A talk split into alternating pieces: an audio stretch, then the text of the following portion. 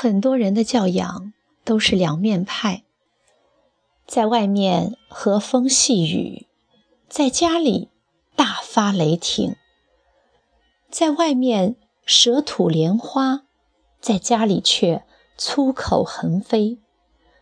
对亲近的人挑剔是本能。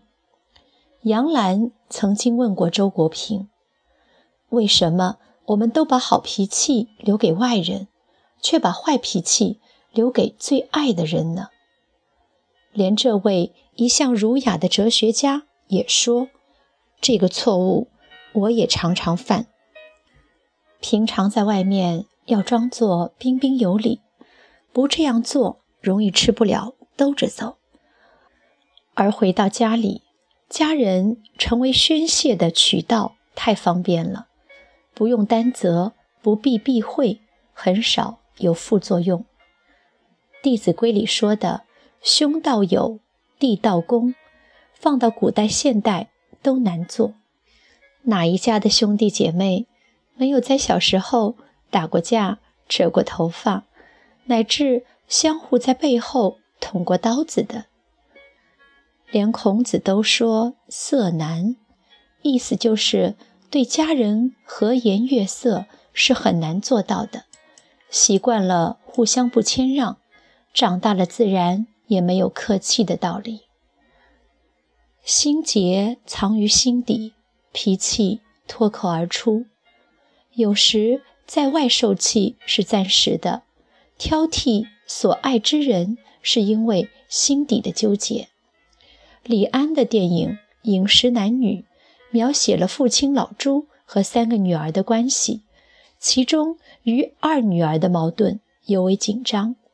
有一个镜头是女儿趴在桌上睡觉，晨跑回来的父亲拍醒女儿说：“跟你说过多少次，趴在桌上睡对你不好。”睡眼惺忪的女儿马上反驳：“医生说跑步对你膝盖不好，那你还跑？”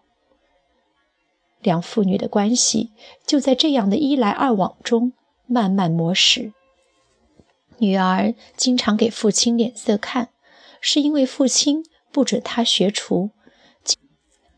对最亲的人总是给不了好脸色，多半是对方给自己的束缚或压力太大，或许是自己对对方的希望落空。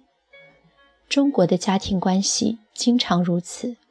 心底有疙瘩，不容易说出口，日积月累，心结也只能越打越重。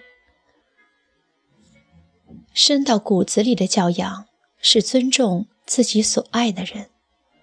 周国平说：“对亲近的人挑剔是本能，但克服本能，做到对亲近的人不挑剔，是种教养。深到骨子里的教养。”是好好的对待自己的身边人，因为他们对自己的好，同样是深到骨子里的。史铁生双腿瘫痪之后，脾气变得喜怒无常，经常对母亲发脾气，倔强的对抗。而母亲呢，即使身患肝病，口吐鲜血，心里口里记挂着的。还是自己的儿子。后来母亲死了，史铁生才突然醒悟：我真是多么希望我的母亲还活着。这倔强只留给我痛悔，丝毫也没有骄傲。我真想告诫所有长大了的男孩子，千万不要跟母亲来这套倔强。我已经懂了，可我已经来不及了。